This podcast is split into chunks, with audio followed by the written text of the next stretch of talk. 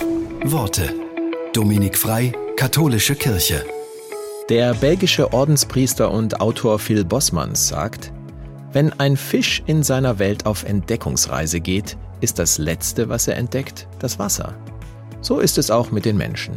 Die einfachsten und wesentlichsten Dinge seines Daseins macht er sich am wenigsten bewusst. Wie wichtig frische Luft für ihn ist, weiß er, wenn er zu ersticken droht.